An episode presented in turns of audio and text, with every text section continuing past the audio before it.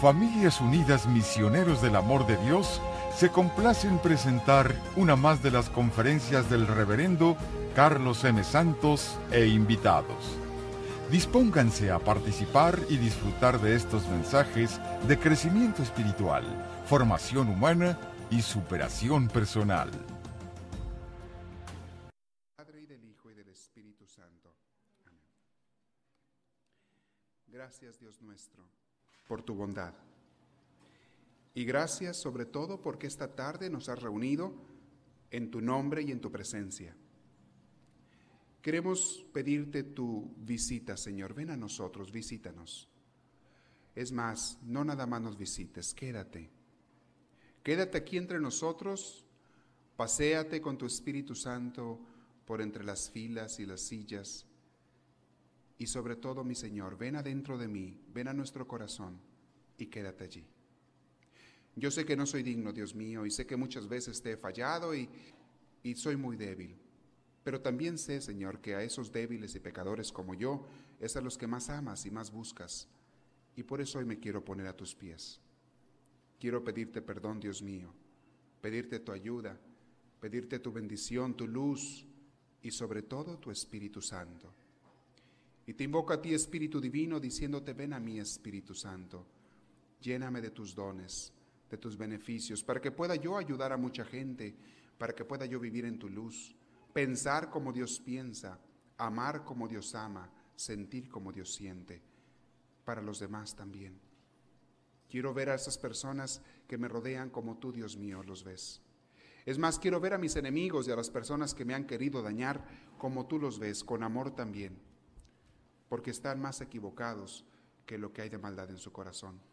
Están engañados y te pido, Dios mío, bendícelos, ayúdalos, sánalos llénalos de ti también, llénalos de tu espíritu. Te encomendamos esta tarde, Dios nuestro, te bendecimos y te alabamos. Y te queremos decir todos juntos, gloria al Padre, gloria al Hijo y gloria al Espíritu Santo, como era en un principio, sea ahora y siempre, por los siglos de los siglos. Amén. Se han dado cuenta que siempre me gusta comenzar nuestra plática con una reflexión una meditación a través de un cuento, de un ejemplo, de un acontecimiento, pero que nos libere un poquito el alma más, porque a veces la tenemos encadenada, sobre todo por ideas equivocadas que tenemos acerca de Dios, acerca de espiritualidad, acerca de, de tantas cosas. Y hay un cuento muy interesante, muy chistoso, pero muy, muy profundo en su enseñanza que quiero contarles. Dice que había una viejita en un pueblo que observó con, qué precisión se ponía a cantar su gallo todos los días. La viejita se dio cuenta que justamente antes de que saliera el sol, llegando, cantaba el gallo todos los días, llegando así a la conclusión de que era el canto de su gallo el que hacía que el sol saliera. Se convenció la viejita que por su gallo el sol salía, porque siempre cantaba exactamente antes de que saliera el sol, entonces el sol debía de salir porque su gallo cantaba. Por eso cuando a la viejita se le murió el gallo, rápido se apresuró a reemplazarlo por otro y ponerlo en el mismo corral, en el mismo gallinero. No fuera a ser que a la mañana siguiente no saliera el sol. Un día, la viejita se peleó con sus vecinos. Qué raro, ¿verdad? Que se peleen con los se peleó con sus vecinos y se fue a vivir a otro pueblo. Se llevó a su hermana y se llevó, se fue a unas cuantas millas por allí a otro pueblo y se llevó a su gallo. Cuando al día siguiente el gallo se puso a cantar y un poco más tarde comenzó a salir el sol por el horizonte, ella se reafirmó en lo que durante tanto tiempo había sabido. Ahora el sol salía donde ella estaba, en ese nuevo pueblo mientras que la aldea donde vivía antes quedaba a oscuras, según ella. Qué bueno, se lo merecen. Ellos se lo buscaron por haberse peleado conmigo. Lo único que la viejita siempre le extrañó fue que sus antiguos vecinos no acudieran jamás a pedirle y a suplicarle que regresara a la aldea con su gallo. Pero ella lo atribuyó a la testarudez y estupidez de aquellos ignorantes. Hace por eso. Son tercos y testarudos y orgullosos, por eso no vienen a pedirme que regrese con el gallo. Prefieren quedarse oscuras toda la vida que venir a pedirme que les lleve el gallo para que salga el sol allá también. Tiene mucha enseñanza este cuento. ¿Cuántas veces pensamos que mis ideas, mi manera de pensar, o mi grupo, o mi club, o mi país es el único que vale y el único que tiene la razón? O mi iglesia, o mi religión, o mis amigos, o qué sé yo, es el único que tiene la razón. Y fuera de allí nadie puede tener la luz del sol. Fuera de allí nadie puede tener nada bueno. Y la demás gente pues no se arrima porque son testarudos, son tontos, ignorantes y orgullosos. Así piensa mucha gente. Ay Dios mío, si supiéramos que Dios es mucho más grande que nuestras tontas ideas. Gracias a Dios. Qué bueno que Dios no es como nosotros. ¿Se imaginan si fuera como nosotros? Y pensar así. Tengo otro que está muy interesante, pero ese se lo voy a contar después. Sobre cómo son los santos. Cómo es un santo. Lo hagamos para la próxima, ¿verdad que sí? Ah, no. De una vez, fíjense. Está muy interesante. Esto es sobre quiénes son los santos o cómo es un santo. Érase una vez un hombre tan piadoso y tan santo, tan humilde, que hasta los ángeles se alegraban viéndolo. Pero a pesar de su enorme santidad, él no tenía ni idea de que era un santo. Eso es cualidad de los santos, ellos no saben que son santos. Al contrario, se sienten pecadores, peor que los demás, por su humildad. Él se limitaba a cumplir sus humildes obligaciones cada día, difundiendo en torno suyo la bondad, la alegría, de la misma manera que las flores difunden su fragancia, su perfume, o las lámparas su luz. Su santidad consistía en que no tenía en cuenta el pasado de los demás. Fíjense qué interesante. A él no le interesaba el pasado de los demás, sino que tomaba a todo el mundo tal como era en ese momento. Es lo que para este santo valía, cómo era la persona en este momento. Eso es lo que vale. Fijándose por encima de la apariencia de cada persona, en lo más profundo de su ser. No se dejaba llevar por las apariencias de nadie sino que se fijaba en lo que había dentro, en su corazón, en lo más profundo de su ser. Allá donde él descubría que todos eran inocentes, allá en lo profundo de su ser, cada quien se daba cuenta era inocente y honrado, y a veces algunos demasiado ignorantes como para darse cuenta de lo que hacían. Por eso amaba y perdonaba a todo el mundo.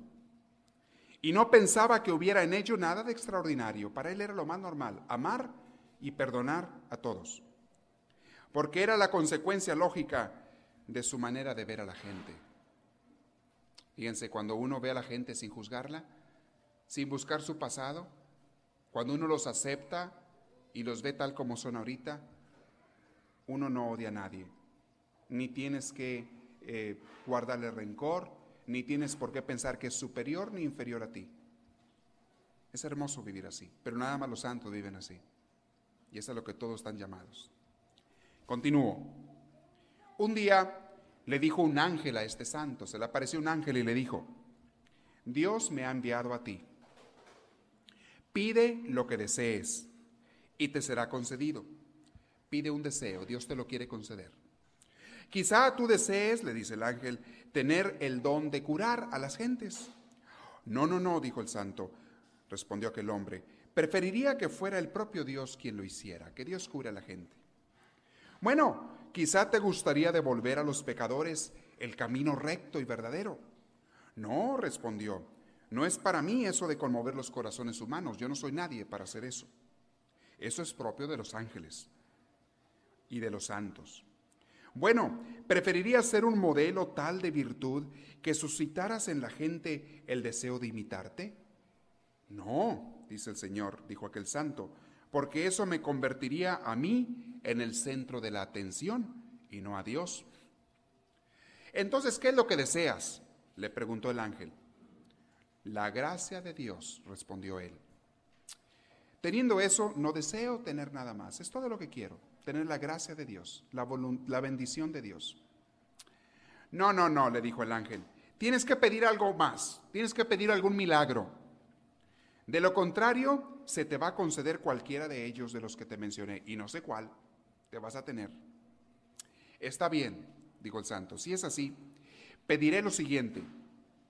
Deseo que se realice el bien a través de mí sin que yo me dé cuenta. Que se realice el bien a través de mí sin que yo me dé cuenta. De modo que se decretó que la sombra, Dios mandó que la sombra de aquel santo varón, con tal de que quedara detrás de él, a sus espaldas, estuviera dotada de propiedades curativas. Y así cayera donde cayera su sombra, y siempre que fuese a su espalda, los enfermos quedaban curados.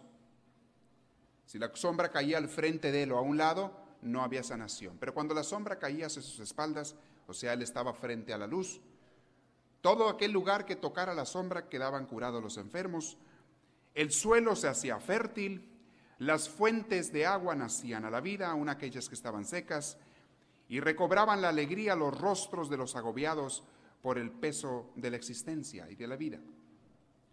Pero el santo no se enteraba de ello, porque la atención de la gente se concentraba de tal modo en su sombra que se olvidaban de él. Y de este modo se cumplió con creces su deseo de que se realizara el bien a través de él y se olvidaran de su persona. Eso es lo que es un santo. Alguien a quien no le interesa en lo más mínimo atraer la atención hacia sí mismo. Y fíjense cómo estamos la mayoría de nosotros al revés muchas veces. Queremos que la gente nos vea. Queremos que la gente nos admire. Queremos que la gente nos conozca. Queremos que la gente se sepa nuestro nombre. Y nos sentimos, si acaso no lo hacen, Queremos que la gente nos salude. Queremos que la gente sea amable con nosotros, sea agradecida con nosotros. Y todo eso es pensar en mí, en mí, en mí. Y eso es lo que está más lejos de la santidad. Y por eso la gente sufre porque no es santa. El santo vive muy en paz porque no desea nada de nadie. Es feliz, no le falta nada. Ni del mundo, ni de las cosas materiales, ni de las personas. Es feliz con lo que tiene cada día. Este santo pidió una cosa, que se haga el bien a través de mí sin que yo me dé cuenta. ¿Alguno de ustedes ha tenido algún deseo? ¿Se han puesto a pensar eso de que si Dios te concediera un deseo, ¿qué pedirías? Pónganse a pensar ahorita. Si Dios te dijera a ti, pide un deseo nada más, un deseo y te lo concedo, ¿qué pedirían? Por ahí algunos dicen que la lámpara de Aladino, ¿verdad? Que está pasando la lámpara. Bueno, no vamos a decir lámpara de Aladino, aquí no somos árabes. Vamos a decir que, que Dios te dijera, te concedo un deseo. ¿Qué pedirías? A ver, digan, digan, digan, digan, digan. Cada quien tiene ideas diferentes, ¿no? ¿Qué se les ocurriría? Dígame dos o tres a ver qué pedirían. ¿Qué pedirían? A ver. Sí. Que se sanaran todos los enfermos que hay por ahí en el mundo. Muy bien. ¿Qué otra cosa pediría alguien más? Que cambien de carácter. Ah, el tuyo. Va a estar muy difícil, tampoco pidas imposibles. Está como aquel, el, el, ¿cómo dicen? El, tonto de Tontilandia, que se le apareció la lámpara de Ladino y le dijo eso, y te concedo un deseo. Estaba en España el amigo y dijo, pues eh, mira, le dice la lámpara de Ladino, yo quiero, yo quiero que me hagas un, un, un freeway de aquí, de España, a Nueva York. No, le dice Ladino, espérate, tampoco, tampoco, o sea, eso está demasiado imposible, o sea, no te exageres. Pídeme que te haga millonario, pídeme que te dé muchas joyas, mucho, mucho dinero, muchos tesoros, pídeme eso, pero no me pienso un imposible. Bueno, se queda el, español ahí pensando aquel, el, pobre que estaba tontito. Dice, bueno, quiero que me quites lo tonto. Ah, caray, se queda el genio pensando, dice, ¿de cuántos carriles quieres del freeway? ¿De cuánto? Va a estar más fácil. Va a estar más fácil hacerte el freeway que quitártelo. Bueno. Este, no hay que pedir pues bueno, muy bueno, pero aquí era otra cosa. A ver, ¿qué otro deseo le pedirían? ¿Qué le pedirían a Dios? Que hubiera paz en el mundo, ¿ok? ¿Alguna otra cosa? ¿A alguien se le ocurre otro, otro deseo así? Que le diera humildad, ¿ok?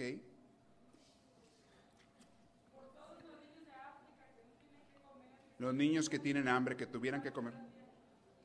Pónganse a pensar y fíjense que cada quien vea el deseo que, que pensó, todo tiene que pensar, aunque no lo diga en voz alta, piensen el deseo que, que, a ustedes se les ocurrió. Y ahí vas a ver más o menos cuál es la intención de tu corazón. ¿Qué es lo que más abunda en tu corazón? Allí. Esa es una dinámica ¿eh? que te enseña mucho. ¿Qué es lo que más abunda en tu corazón? ¿Qué es lo que más pedirías? Eso es lo que hay más en tu corazón. Quizás si deseas un bien para los demás, lo que más hay en tu corazón es deseo de que a la gente le vaya bien o que, o que estén bien. Yo pediría una cosa, que en el mundo, en todo el mundo, se estableciera el reino de Dios. Yo pediría eso. Yo no pediría riquezas, ni falta de hambre, digo, falta, digo comida, que acabara con el hambre, ni que me quitara lo tonto tampoco, ¿verdad? Porque es imposible, pero sí le pediría a Dios que en el mundo, en los corazones de todas las personas, estableciera su reino. Habiendo eso, todo mundo sería inmensamente feliz.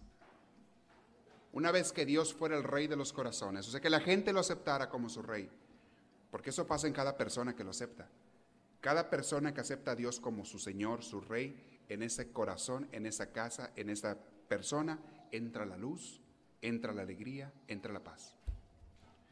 Me encontré una señora que nos llamó por teléfono eh, de por allá de por San Bernardino esta semana y nos estuvo comentando por un cassette de estas pláticas.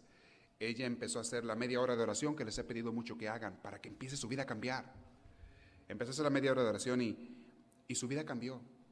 Y estaba fascinada la señora platicándonos eh, por teléfono. Se tardó una hora llamando, larga distancia, con uno de los, de los que trabajan aquí, de los que están en el Ministerio de Oración. La señora se quedó fascinada cómo su vida había cambiado, cómo los problemas externos seguían siendo los mismos, pero ella encontraba, empezaba a sonreír, estaba inmensamente alegre, tenía paz en su corazón, cosa que en muchos años no había tenido. Y no me extraña cuando oigo esas cosas, porque yo sé lo que pasa. Una vez que una persona se decide a vivir con Dios, su vida cambia. Las deudas van a seguir siendo las mismas. Los achaques y las enfermedades siguen siendo los mismos. Eso no cambia, no te preocupes. Pero tu vida cambia. Lo que hay adentro de ti cambia. Aquella angustia, aquellos miedos desaparecen. Aquella tristeza, aquel vacío desaparecen. Aquel sufrir porque las cosas no están bien o porque hay elementos malos a tu alrededor desaparecen. Es, es bien bonito. Y si no, les digo yo, no me crean a mí, háganlo. Ya les he dicho, hagan media hora de oración diaria en que ustedes se sienten en una parte de su casa, donde les dé la gana, pero media hora que es para Dios. Meditar, platicar, escucharlo, leer un pedazo de la Biblia. Dénsela de esa media hora. Háganlo por 30 días nada más. Si en 30 días su, su vida no cambia radicalmente, y digo radicalmente, tremendamente, ya no lo vuelvan a hacer y me echen la culpa a mí. Allá con Dios yo me echo el paquete de la espalda por ustedes. Yo me lo echo. Porque yo sé lo que va a pasar. Una vez que empieces a hacer eso, va a pasar. Yo sé lo que va a pasar. Ya no vas a querer nunca dejarlo. Tú te vas a dar cuenta, no te puedo explicar con palabras. Una vez que Dios empieza a entrar a ti, a tu vida, que le diste chance, que le abriste la puerta, que empieza a entrar, tu vida cambia. Y a través de ti otras gentes también van a ser bendecidas. Ah, pero eso se lo digo a la gente y vieran que muchos les entra por una oreja y les sale por la otra. Ustedes no, ustedes todo lo hacen, pero hay mucha gente allá afuera, hay mucha gente allá afuera que no les importa. Algunos lo creen en su cabeza, pero no lo hacen. Prefieren darle la media hora a la televisión. ¿Ah? Media hora, ¿verdad? Nada más media hora a la televisión. Prefieren dársela que dársela a Dios. Qué triste. Pero bueno, bueno, bueno, bueno. Vamos a comenzar a hablar ahora en el capítulo de la depresión. Vamos a hablar de cómo la depresión afecta a las personas en las diferentes edades de tu vida. Cómo Hablé un poquito sobre los niños la vez pasada.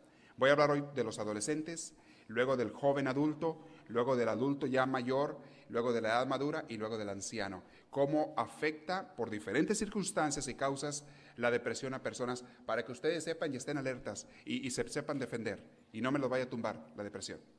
Pero voy a empezar, ya hablé de los niños la vez pasada, es, en los niños casi nunca hay depresión, porque el niño vive el momento, vive alegre, a no ser que tenga papás o un ambiente negativo, entonces le viene otro tipo de problemas al niño.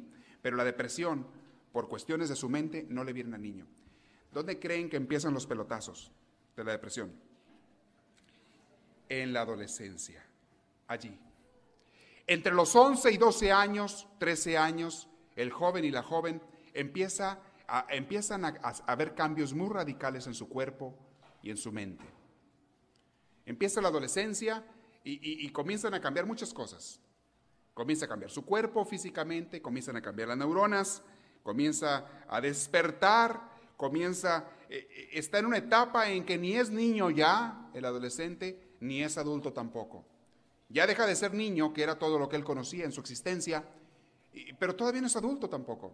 Está en el cambio, la transición, y viene unos momentos muy críticos que pueden ser bonitos o pueden ser feos según cómo se le haya educado, según el ambiente donde estén, según el carácter de la persona, muchos factores.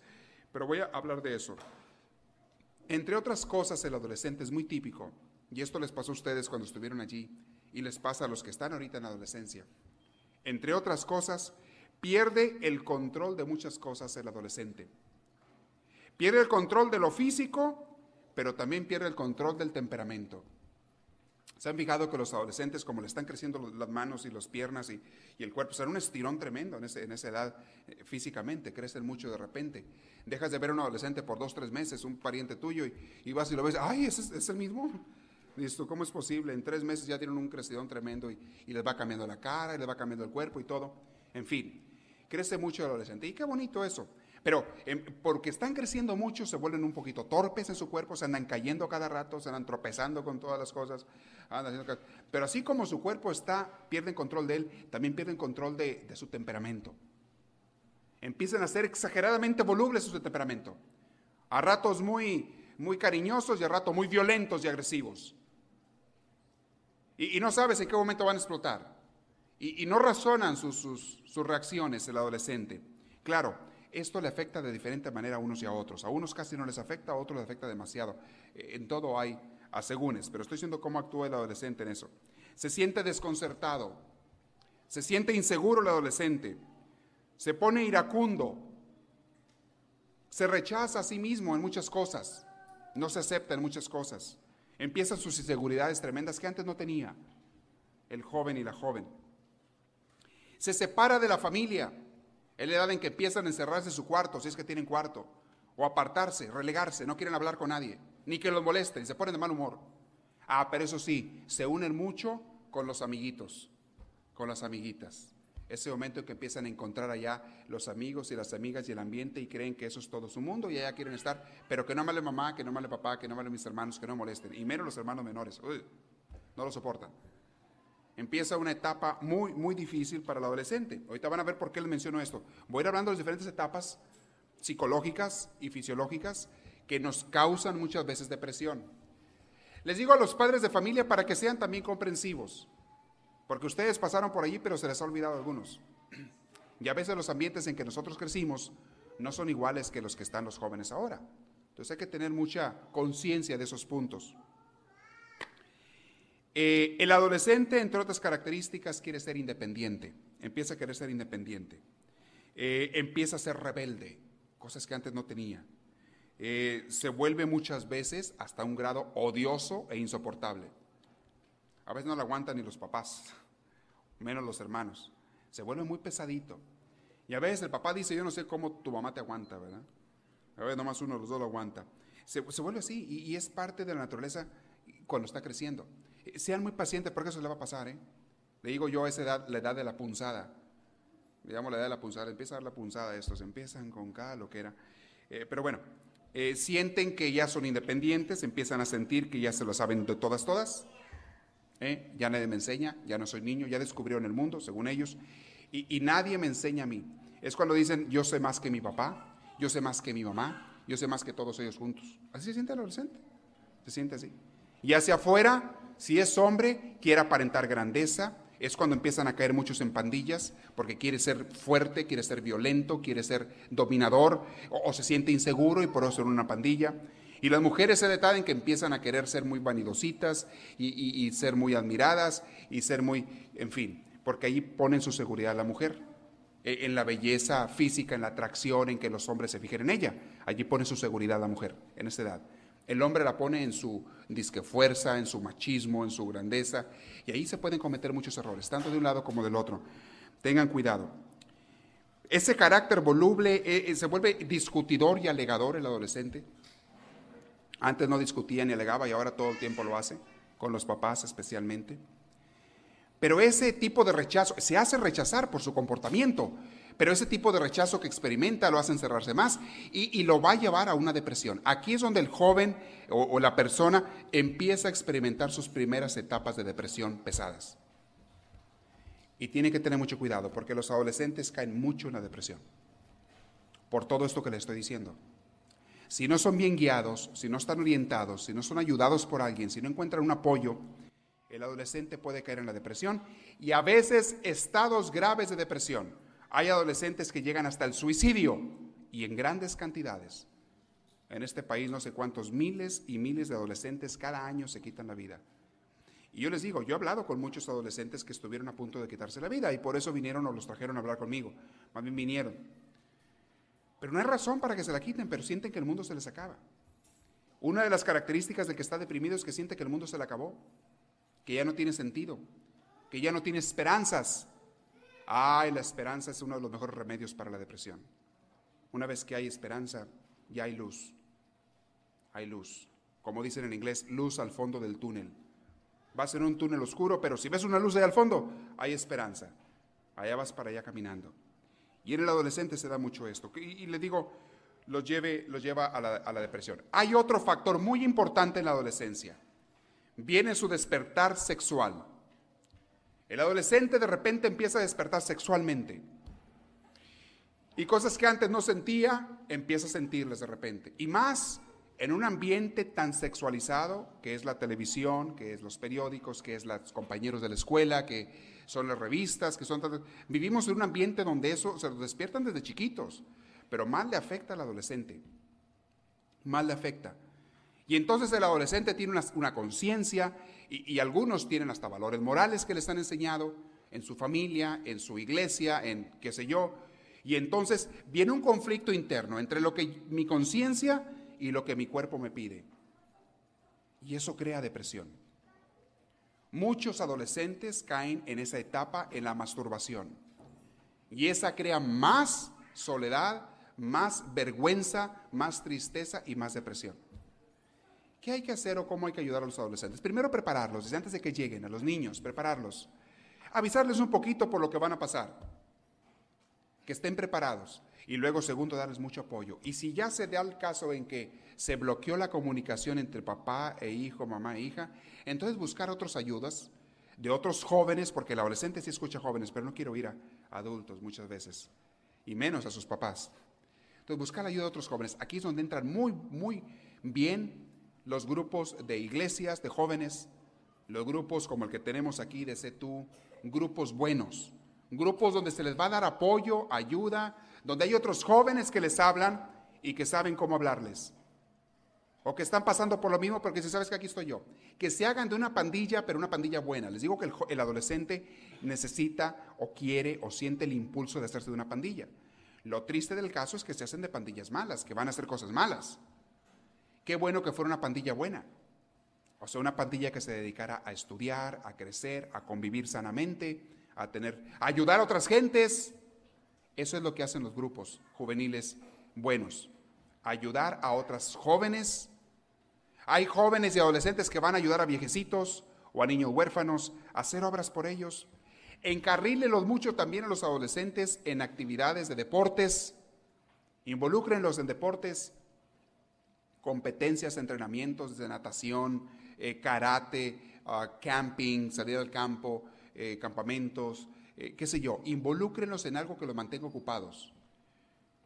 Una de las cosas más peligrosas para el adolescente es el estar de ocioso y para el adulto también. La ociosidad es fuente de mucha depresión. Una persona que no está haciendo nada, nomás está ideando cosas. Y dice un dicho por ahí, la sociedad es la madre de todos los vicios. Y es muy cierto, pero también es fuente de depresión, aparte de vicios. Entonces el adolescente pasa por eso y, les digo, algunos ya pasaron por allí, otros van a ver adolescentes que pasen por allí, ayúdenlos y compréndalos y también sean pacientes, les va a pasar eso. Cuando un padre de familia no sabe de esto, se sorprenden y se asustan de que su hijo de repente les empieza a contestar y hablar mal. Y dicen, es que mi hijo nunca hacía esto. Mi hijo nunca acá. Bueno, date cuenta que está en la adolescencia. Algunos se, se entristecen tanto que piensan que eso les va a durar para siempre. No, tampoco. Puede durar varios años, pero no va a durar para siempre. E, esa problemática de la adolescencia, generalmente ya a los 18, 19 años se les empieza a desaparecer ya, 20 años, por lo general. Aunque hay casos que se extiende más, hay casos que es menos. Va a depender mucho la educación que les diste desde niños, va a depender mucho la amistad que hay entre los papás con sus hijos, va a depender mucho de los valores que, morales que les hayas enseñado, va a depender sobre todo de la relación que les enseñaste a tener con Dios a esos niños. Un niño que creció en una relación con Dios por medio de su iglesia o por medio de su educación de los papás, qué sé yo, que aprendió a crecer con Dios orando y relacionándose con Él, va a sufrir mucho menos en la adolescencia. Y he visto adolescentes que les pasa la adolescencia como si nada, tranquilos, en paz, gozando, disfrutando, van creciendo, pero siempre hay estos factores que les digo. Dios, familia, educación, formación, apoyo, actividades, trabajo, mantenerlos ocupados, eso es muy importante. Por favor, eh, tengan presente, pero es una de las etapas muy críticas para la depresión, la adolescencia. Eh, viene otra etapa, que vamos a llamar la tercera etapa. Es más o menos entre los 20 y los 30 años de edad. Ahí es otro problema de la persona. ¿Cuántos de ustedes están entre los 20 y los 30 años de edad? Levante la mano. Yo todavía no llego a los 20, pero ¿cuántos de ustedes están? Yo estoy en la adolescencia. Oh, muy bien, buen número, muy bien. Yo estoy en la que dije antes, ¿verdad? Digo psicológicamente, yo creo, porque edad no. Bueno, la tercera etapa, fíjense, es muy curiosa. Afecta por lo general, en todo lo que voy a hablar hay excepciones, ¿ok? Porque cada individuo es diferente, pero estoy hablando de las generalidades. Las personas entre los 20 y 30 años les afecta de una manera diferente al hombre que a la mujer. Porque en esta etapa, fíjense, es cuando están pensando o en una carrera, o están estudiando en la universidad, o ya están trabajando y juntando dinero para algún proyecto, los hombres. La mujer casi siempre, no siempre, pero casi siempre está pensando en casarse, si no es que ya se casó. Está pensando en agarrar barco porque se siente que se le va el barco. ¿Cómo dice el dicho? Para las mujeres eh, del rancho dice, a los 15 con quien quieras, a los 20 con quien puedas. A los 30, cásate porque te quedas. Agarra el primer barco que... Bueno, esto dicen en el rancho, no se vayan a creer, ustedes no van a hacer eso. Ni se casen a los 15 años, ni anden aceleradas a los 30 tampoco, ¿eh? No hay ningún... Más vale solos que mal acompañados, ¿eh? se los garantizo. Más vale solos que mal acompañados. Sí, es que bueno, pero según también los factores culturales donde se crían las personas y, el ambiente si es de ciudad o es de pueblo, es diferente los ambientes, pero por lo general a la mujer le afecta más la depresión en esta edad que al hombre. La mujer está pensando en casarse o ya se casó y entonces adivinen qué le, qué le pasa a la mujer después de casada. La desilusión de después del matrimonio. Semanas después del matrimonio empiezan las desilusiones, porque por años se hizo ilusiones la pobre ilusa, la pobre sonsa. Se imaginó que era lo máximo. Se imaginó que casarse era la cosa más bella del mundo. Ay, yo oía la canción del radio que dice, te amo tanto, tanto, tanto, tanto, tanto, tanto, tanto, tanto. Dice como 10, 12 veces, creo, tanto, tanto. No las he acabado de contar todas, siempre se me pierde la lista, ¿verdad? Te amo tanto, dice la canción.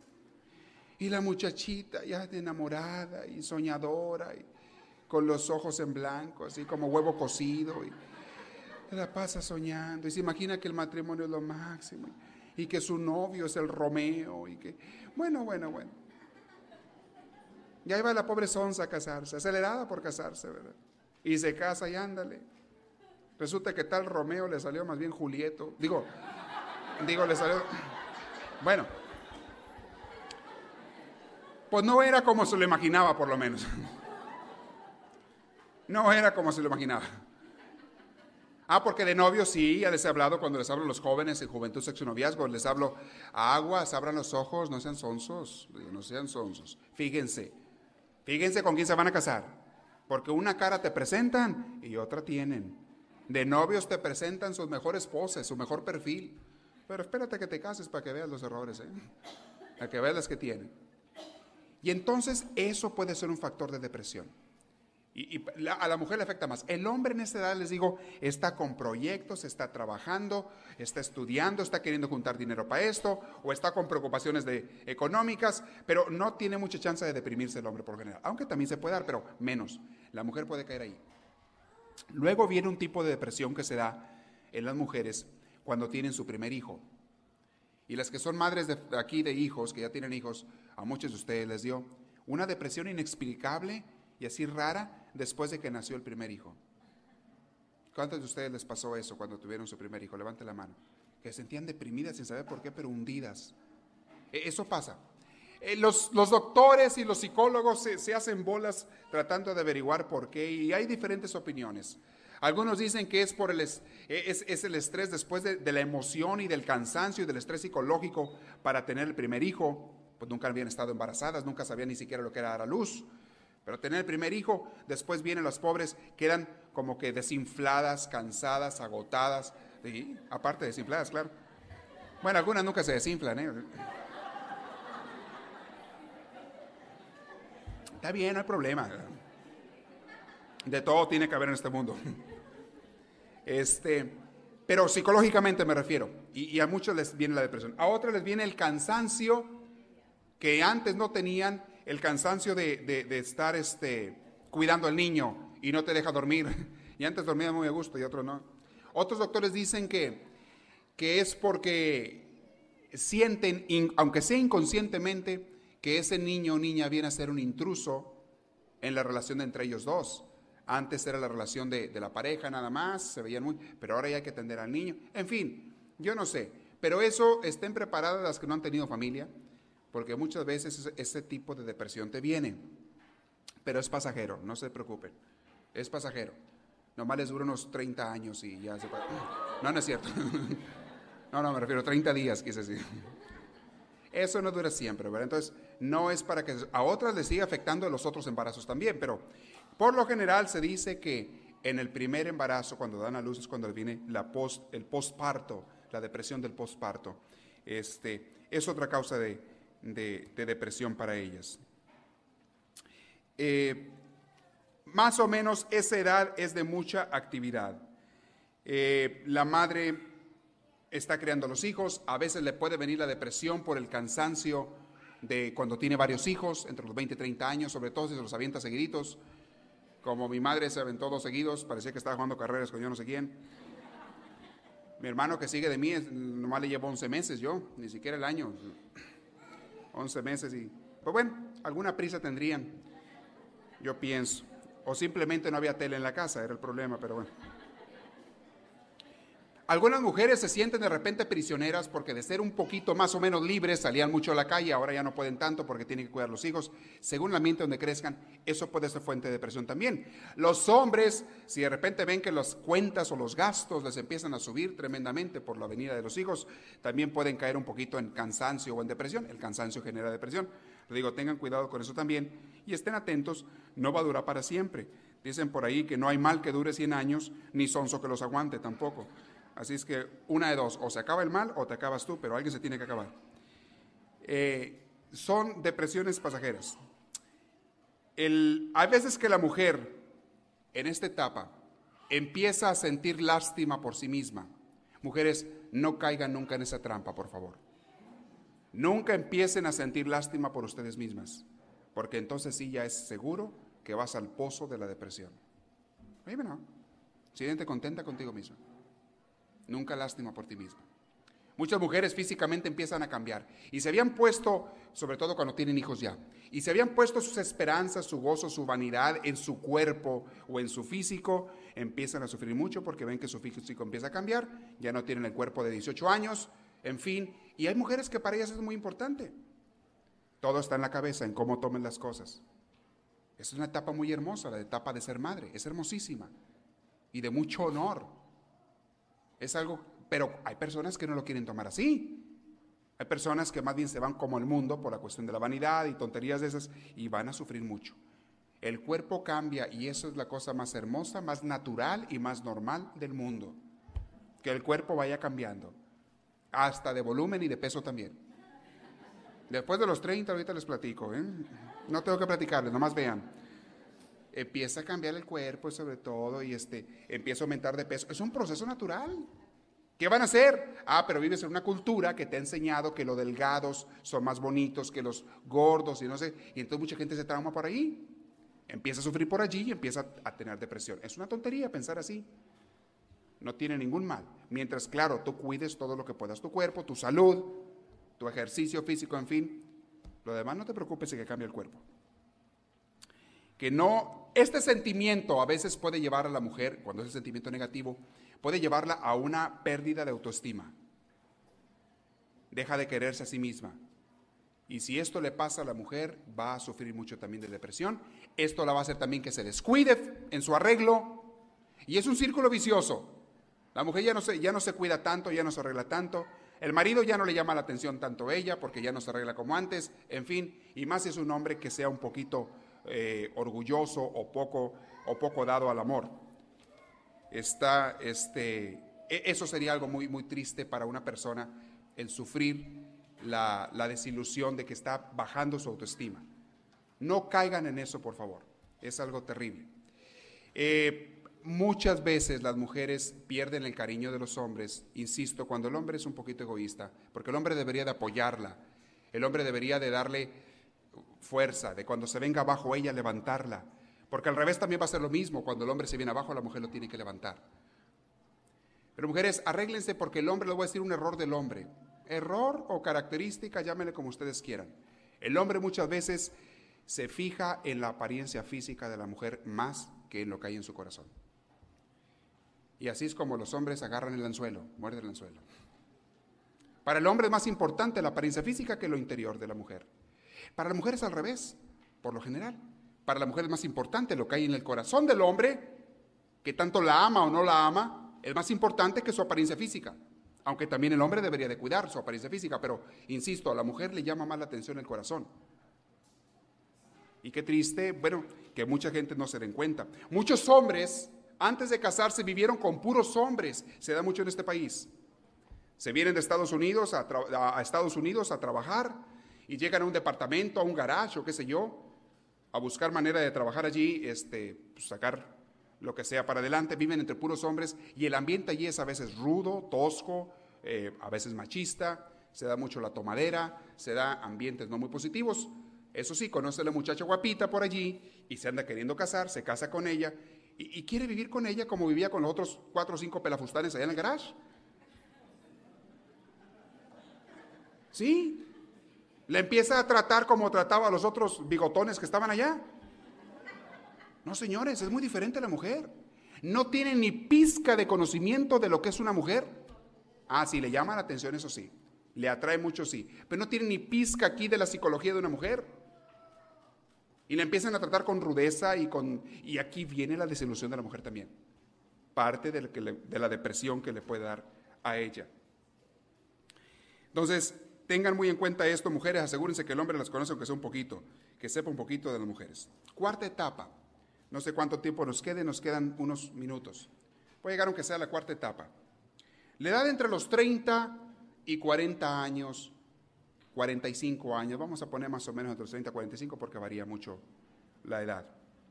Las personas en esta época están muy ocupados. Por lo general ya asentaron más o menos cabeza en algunas cosas. Los apuros económicos que sufrieron de recién casados a veces ya los superaron, a veces, no siempre. Pero la persona está bastante ocupada, están criando los hijos ya a una edad ya mayor. Sus hijos ya están entrando a la adolescencia. Y aquí viene ahora el problema. Lo que tú le hiciste a tus papás, ahora tú lo vas a sufrir con tus hijos. Ahora tus hijos están llegando a la adolescencia y empiezas con el trajín y el problema y el batallar con los hijos que están llegando allí. Viene otra problemática. Se empiezan a preocupar por esos hijos adolescentes. Puede crear depresión también esto, ¿eh? Puede crear también depresión. Tengan cuidado con eso. Si los papás formaron y condujeron bien a sus hijos por un buen camino, no van a tener tantos problemas. Pero si los padres le dieron a sus hijos todo lo que querían, a la hora que lo querían, y les dejaron hacer lo que les daba la gana a sus hijos de chiquitos, prepárense porque criaron cuervos, criaron diablos y ahora los van a tener que sufrir. En la adolescencia esos hijos se vuelven terribles. Cuando fueron hijos de padres que decían, los papás que decían la frase que yo me enchina el cuero cada vez que la oigo, la frase de que yo a mis hijos les quiero dar todo, porque yo no tuve nada. Que mis hijos no les falte nada. Yo les voy a dar todo porque para eso tienen padre, para eso tienen madre, para eso trabajo por ellos, porque yo los amo y que compren lo que quieran y aquí tienen su dinero y lo que se les antoje y que no se queden con ningún deseo. Ay, chiquito, prepárate para cuando lleguen adolescentes, prepárate. Y se los digo muchas veces, vas a pagar caro las consecuencias de esa acción. Estás formando árboles enclenques, arbolitos chuecos, cuando estén grandes te van a dar unos dolores de cabeza, te van a matar. Cría cuervos y te sacarán los ojos. No los formaste en la voluntad, no los formaste en la limitación, no los formaste en la disciplina, no los formaste en, en, el respeto y el seguimiento de Dios, no los formaste en el amor a Dios y en el experimentar al Señor. No los formaste allí, ahora prepárate, porque ahora vienen las consecuencias para hombres y mujeres.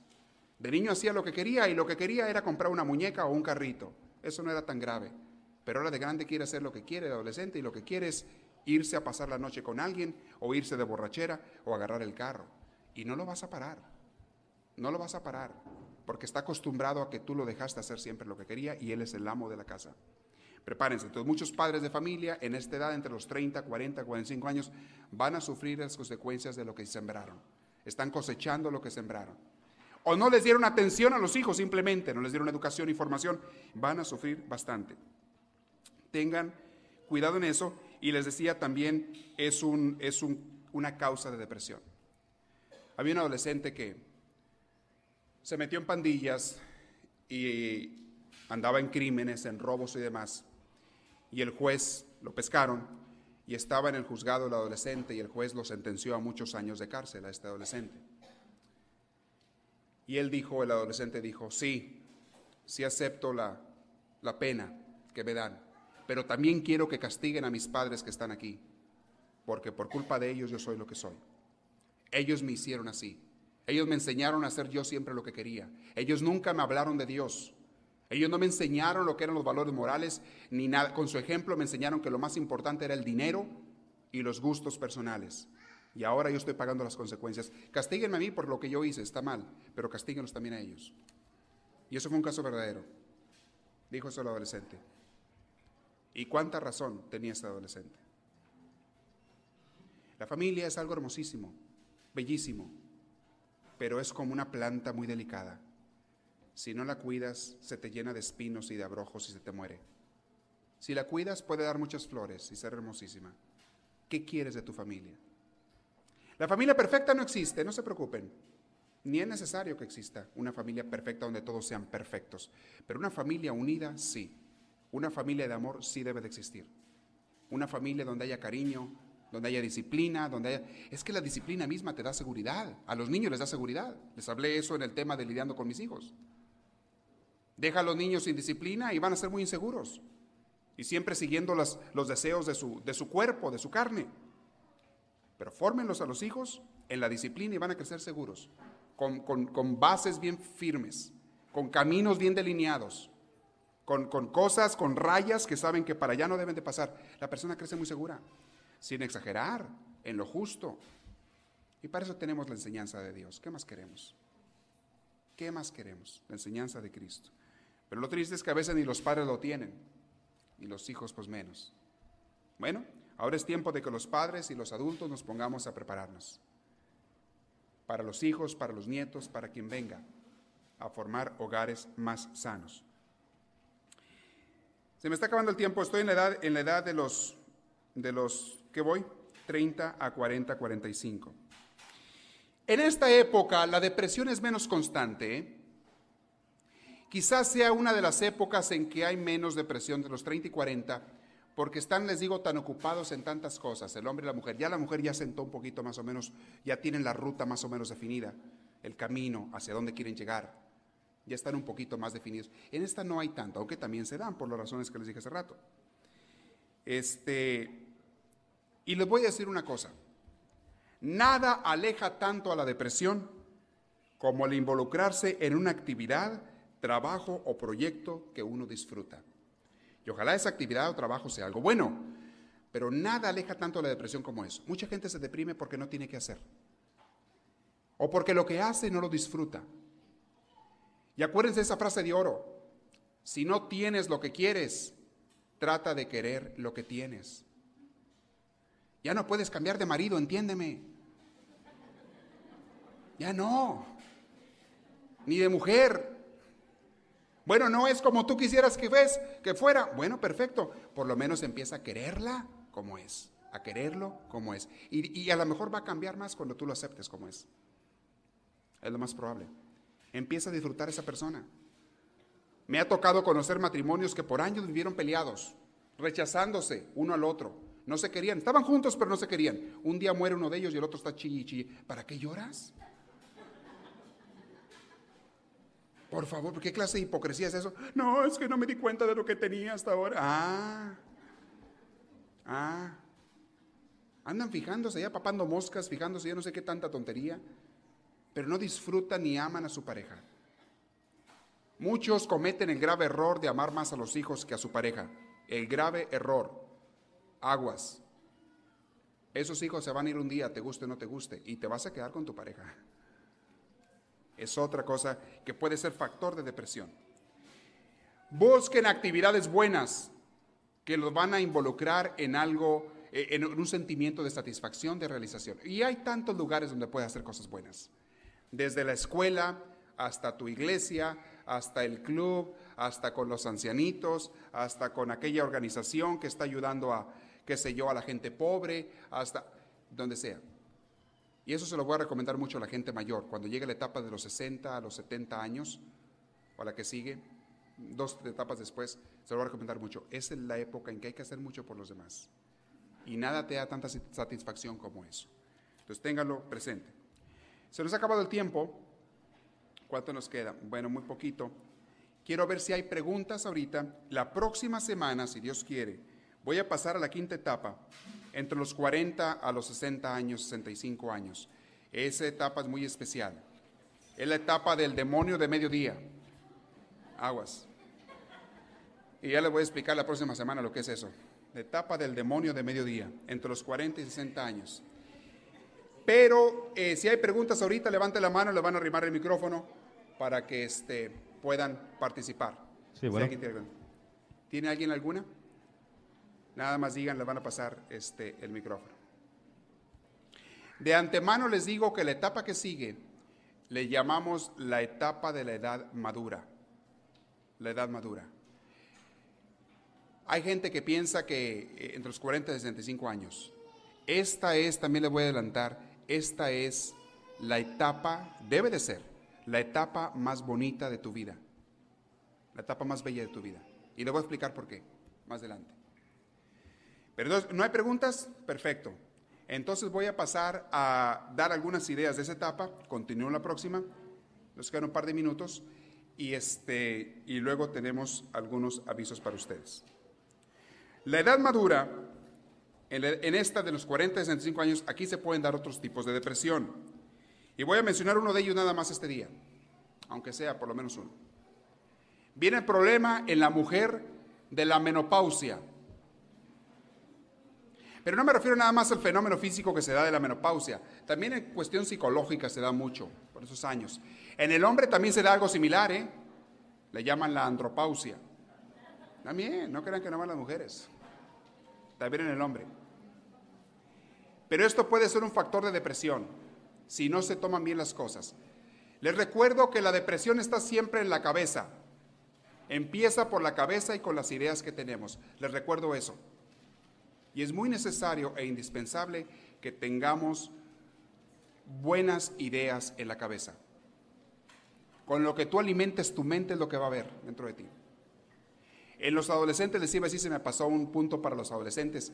Es necesario que los adolescentes les den ustedes buenas ideas para meter a su cabeza. Tú no puedes estar pensando al mismo tiempo en buenas cosas y en malas cosas. Denles buenas lecturas. A mí mi madre me dio una, una, cosa muy buena cuando estaba en la adolescencia. Mi madre me empezó a comprar, y yo no sé, yo creo que le inspiró Dios, me empezó a comprar las vidas de los santos. Las editaban allá en México en unos libros que traía un poquito de dibujos y, mucho, y luego lectura. Y luego como cada 5 o 10 páginas venía un dibujo. Y venía un libro, me acuerdo que me compró, el primero que me compró fue La vida de San Juan Bosco. Luego me compró de San Francisco de Asís. Luego, ya no me acuerdo qué otro me compró. Y yo vivía en un rancho y andaba cuidando las vacas. Y allá donde andaba cuidando las vacas se me hacía tan aburrido porque me pasaba es 3, 4, 5 horas allá sin hacer mucho, nada más pasteando al, al ganado. Y entonces me llevaba los libros. Me sentaba por ahí debajo de un arbolito y me ponía a leer esos libros. Si vieran cuánto alimento me dieron a mí esos libros, que no se me han olvidado hasta ahora. Cuánto alimento. Y yo no era mucho de leer. En la escuela yo nunca estudiaba. No, nunca me gustó mucho estudiar. Yo ponía mucha atención en las clases, mucha atención. Y con eso que aprendía en la clase ya después le daba una repasadita y tomaba apuntes de todo, como que yo aprendía escribiendo. Tomaba apuntes de todo lo que iban dando y después ya nomás con una repasadita ya. Pero que me dijeras a mí, ponte a estudiar 3, 4, 5 horas, no, me mataban a mí, me moría. No, no, no aguantaba yo. Y ahí, sin embargo, cuando me compraron esos libros, empecé a leer, me extrañó. Empecé a leer y me gustó mucho. Denles a los adolescentes actividades, cosas y sobre todo lecturas buenas. Que empiecen a meter cosas buenas en su cabeza en vez de cosas malas. ¿Se cómo? Bien.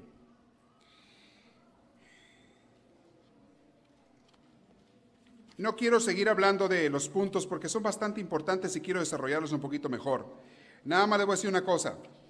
Hay hombres y mujeres, y aquí en Estados Unidos se acostumbra mucho, a pensar que después de los 40 años, óiganlo bien, que después de los, ¿cómo dicen? Después de los 40 años, de los 40 tu vida empieza a declinar. Hay, hay esa idea tonta en la cultura de que después de los 40 años tu vida empieza a declinar. Yo voy a decir una cosa, tu cuerpo a lo mejor sí, tu vida no. Tu vida, tu mente y tu corazón es cuando más empiezan a crecer, tu espíritu. Es cuando adquieres más sabiduría, una de las cosas que le pasan a estas gentes, lo voy a repetir la próxima vez un poquito, es que empiezas a, acelerarte menos. Las ambiciones tan grandes que tenías antes, mucha gente empiezan a desaparecer las ambiciones. Incluso el desenfreno sexual que tenían antes algunos, ahí se les empieza a acabar un poquito. Puede empezar a aflorar más el espíritu, que lo tenías apagado y aplastado con el cuerpo. Mucha gente ya no ambiciona tanto porque ya no ve mucho futuro por delante o sus hijos ya se casaron, ya tienen su familia, ya tienen su trabajo los hijos. Ya no es tanto lo que ambicionan para el futuro. Empiezan a disfrutar la vida. Ya no están viviendo en el futuro ni en el pasado muchos de ellos, si lo toman bien esa edad. Si la toman bien, están viviendo en el presente y disfrutando cada momento de su vida. ¿Qué cosa tan más bella? ¿Qué cosa tan más bella? Entonces ojalá mucha gente pudiera tener esto bien grabado, tenerlo en cuenta de esta edad. Voy a decir más ideas. Hay, una, una frase que siempre me gusta y dice así, el sentirse viejo no es tanto cuestión de años, sino cuestión de actitud mental. Puede sentirse más viejo un pesimista a los 40 años que un optimista a los 70. ¿Han visto ustedes personas de 70 años que andan pero bien activos y bien contentos y bien bromistas y viento. ¿No han visto ustedes personas así de esa edad? 70, 80 años. Esos son los ejemplos que tenemos que seguir. Y no han visto personas de 40 años, de 35 años, ya todos amargados y agüitados y, aplastados, que parecen viejos. Ah, eso está dentro, está aquí en la cabeza. No es la edad de tu cuerpo, es la edad de tu corazón la que cuenta. ¿Cómo está tu corazón? He conocido a jóvenes de 20 años de edad que ya parecen viejitos en su comportamiento, en su manera de pensar, pesimistas, trágicos para todo. Y he conocido ancianos que tienen un corazón tan joven y tan bello que disfrutan cada momento. ¿De cuál quieren ser ustedes cuando lleguen a grandes? ¿El pesimista o el optimista? Pues empiezan a alimentarse desde ahorita porque eso es lo que van a hacer cuando sean grandes. Lo que alimentes ahorita a tu alma, a tu cuerpo, a tu mente, es lo que va a hacer cuando sea grande. La edad también de los 30, 40 años es la edad de los nunca, le llamo yo. Cuando empieza la gente a decir, a mí nunca me dolían las rodillas. A mí nunca me daban gripas en, en invierno. A mí nunca me dolía la cabeza. A mí nunca me afectaban las desveladas. A mí nunca, la edad de los nunca, ¿verdad? Algunos ya llegan a las edades de los nunca, ¿verdad? Empiezan, no, a mí nunca, ¿verdad? Pues ahora sí, chiquito, nunca antes, ¿no? Pero ahora sí. A ver, arrímenle por favor ahí este, el micrófono a que pregunte. Levante la mano si alguien tiene una pregunta, ¿eh? Para que lo puedan hacer. ¿Sí? A ver. Digo que por qué siempre como a la edad de los 40 para arriba, siempre Ah. dicen que, o sea, he oído comentarios de que los hombres cambian su carácter, o sea, se hacen muy enojones. Y las mujeres también. Sí es cierto. sí es cierto. Es lo que le voy a explicar la próxima vez. El demonio de mediodía. Le voy a explicar la próxima vez. Este, pero no nomás los hombres, ¿eh? también algunas mujeres les cambia el carácter. Empiezan a hacerse renegonas, por todo se enojan, de mal humor y cuánto. Aquí no hay ninguna de esas, pero yo siempre les hablo de otras que hay por allá afuera. Son las que hay. Sí, aquí está otra pregunta. A ver. Padre, también el Ah. estrés puede ser eh, falta de diálogo ¿En dónde, perdón? en el estrés, en el Sí, estrés del sí. matrimonio. Bueno, definitivamente la falta de diálogo va a crear muchos malentendidos, mucha falta de expresión de cariño, mucho estrés, mucha depresión también puede crear. Porque claro si llega uno con la esposa y le dices, ¿qué, qué tienes? Nada. ¿Qué sientes? Nada. ¿Qué quieres? Nada. Ah, ustedes pues no oyeron la entonces plática de muérete. perros y gatos. Cuando una mujer te dice que le dices, ¿qué traes? Y te dice nada, es que trae un chorro. Sí, sí, sí, sí, sí, sí, sí. Aguas. Y si le sigues escarbando, vas a encontrar petróleo. Es lo que ella quiere, que le sigas diciendo. Eso se lo expliqué mucho como perros y gatos. La mujer quiere que le sigas preguntando, pero prepárate, prepárate en cuanto se suelte. No le vas a parar la boca. Y te va a decir, si el hombre ya sabe y conoce cómo piensa y siente la mujer, él ya, ya agarra su escudito mental, ¿verdad? Se pone un escudito por ahí y la deja hablar y que echar y lo que sea. No le hace caso mucho a lo que dice. Pero si el hombre se pone a hacerle caso, vienen los pleitos después. Déjala que hable. La mujer se sana sus estreses hablando. Es como lo sana la mujer, hablando. El hombre sana sus estreses callándose. Y aquí es donde los dos se tienen que conocer muy bien, porque la mujer se asusta cuando el hombre se calla. Ella sabe que si traes estrés lo tienes que hablar. Entonces la mujer es la que está ahí. ¿Qué traes? ¿Qué te pasa? Platícame. ¿Ya no me quieres? ¿Tienes otra por allí? ¿A quién le platicas? ¿Quién te escuchará por allá? ¿Hueles a leña de otro hogar? Y no sé qué.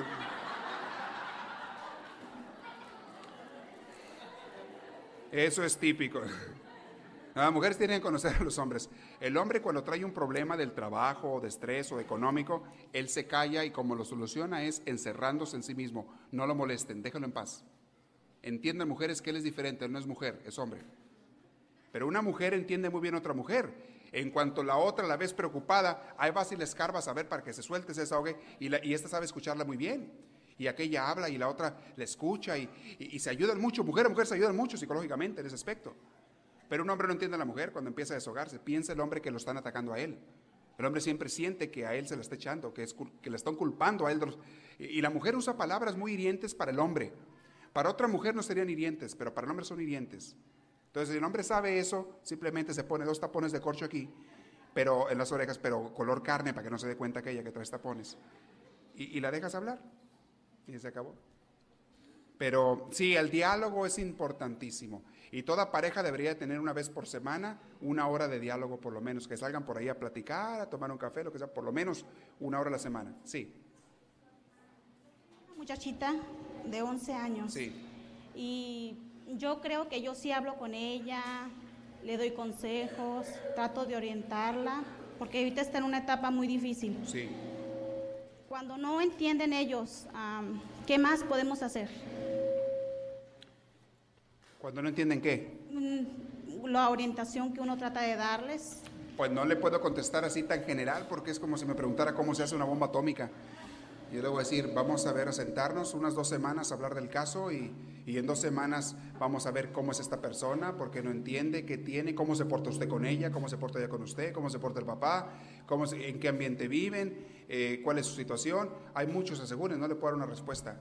Es muy general eso, esa pregunta que me hace usted. Hay cuenta que me pregunta cómo se hace una bomba atómica, pues no se lo puedo explicar en tres palabras. Para eso tendría yo el aconsejo que hable con un consejero, que se siente usted con un consejero y a platicar, entonces sí platican todo el caso y ahí le pueden ayudar ya específicamente. Pero en general así no le puedo, yo les puedo dar respuestas generales, ya se las di. En, en, lidiando con mis hijos les hablé de todos esos puntos, cómo educar a un hijo, los, las cosas que ayudan, las cosas que estorban. Eh, me tomó muchas clases hablarles de eso, cosas generales. Ya cosas particulares de cada individuo, pues es otra cosa. ¿Sí? Es como decirle al médico, oiga doctor, cuando me duele aquí, por aquí en el estómago, ¿qué me tomo? Espérame, vamos a analizar, déjame ver. Vamos a ver muchos síntomas, qué comiste, dónde te duele, qué síntomas tienes, qué esto, qué el otro. No te puedo dar una receta así por teléfono, luego, luego vámonos. Hay que analizar muchas cosas. Tu historial médico y demás. Igual en el comportamiento de los adolescentes. Pero yo le aconsejo, siéntese con alguien a platicar del problema ya despacito y ahí se puede dar un consejo mejor. ¿sí? De hecho, tenemos consejeros que son padres de familia, que también han tenido situaciones semejantes y le pueden ayudar un poquito. Tenemos el grupo de adolescentes, ahí le están ayudando mucho a los adolescentes, los viernes a las 7 están allá en Santa Teresita, ahorita están allá, de 12 a 15 años, también llévenos allá. El adolescente se abre más con un joven que con sus papás. Por eso empezamos ese grupo. Ya se están juntando allá todos los viernes. Eso puede ayudar mucho, llévenlo. Si tiene 12 años, ¿tiene 12 años? Ah, bueno, si tienen 12 años, eh, de 12 a 15, adelante. Sí. Padre, ¿de qué manera puedo yo ayudar a un hijo mío? Tiene 21 años de edad, pero piensa como un anciano, como lo que estaba diciendo usted. De todo es muy negativo. Le da uno una razón, dice, no, como el cuento que hizo usted la otra vez, de que todo, todo era malo para él. Sí. Y él, él está casado ya. Sí. Y tiene problemas ahorita con su esposa, precisamente por eso porque es negativo, de, todo, de todo se niega a él. Pues ahorita la persona que más le puede ayudar es su esposa, no usted. Es la esposa, y entonces, y eso sí él acepta la ayuda. Y lo primero que tiene que hacer es reconocer su enfermedad, que es pesimista. Si no lo acepta, no va a cambiar. No, pues no, no se puede hacer nada. Es como el que está enfermo y no quiere ir al doctor. Pues no se va a hacer nada. Van a tener que aguantarlo. O pedirle mucho a Dios por él. Pedirle mucho a Dios por esa persona. Y no hacerle caso a esos pesimismos, ¿eh? lo más importante, no le hagan caso a una persona pesimista. No le hagan caso. Y que se dé cuenta que no te agradan sus ideas pesimistas. Y tú contéstale con ideas optimistas. O vacila, yo conozco un pariente mío, tengo un pariente por ahí, un primo, que es muy pesimista, a los 15, 18, 20 años, el hombre más pesimista del mundo. Y decía, ay, no, todo está muy caro. Le digo, no, caro, no, carísimo, qué bárbaro. Yo yo lo ridiculizaba. Qué bárbaro. No, no, ahorita no puedes comprar ni un calcetín siquiera. Ya los, los compras de, uno en uno, ya no de dos en dos, porque no hay. Entonces se daba cuenta él que lo estaba ridiculizando y ya se callaba, ya no, ya no seguía con sus pesimismos. Ya se callaba. Ok, miren, tengo unos avisos para ustedes. En la próxima semana voy a hablarles de esa edad, la del demonio de mediodía. Es una edad muy especial. Los que están allí van a descubrir muchas cosas y los que no han llegado, prepárense, porque te tienen uno que preparar para esas edades. Cuando te empiecen a suceder esas cosas que te van a pasar, ya sabes, ya no te van a agarrar de sorpresa. Vas a estar preparado y vas a poder superarlas. Y es una edad muy bonita, pero también muy peligrosa. La edad entre los 40 y 65 años es la edad más hermosa de la vida. Puede ser la más hermosa, pero también muy peligrosa si no te cuidas de lo que hay ahí, de lo que te va a pasar a ti, psicológicamente sobre todo. Bueno, y luego todo eso está afectado por la cultura donde vivimos. Muy bien. Esperamos que esta reflexión les haya fortalecido en su progreso y crecimiento, tanto humano como espiritual. Para pedidos de CDs o más información, escríbanos a los Estados Unidos al PO Box 1000, Anaheim, California. Código postal 92815. Que Dios les bendiga y les conceda una vida llena de su gracia, su espíritu, su gozo y su paz.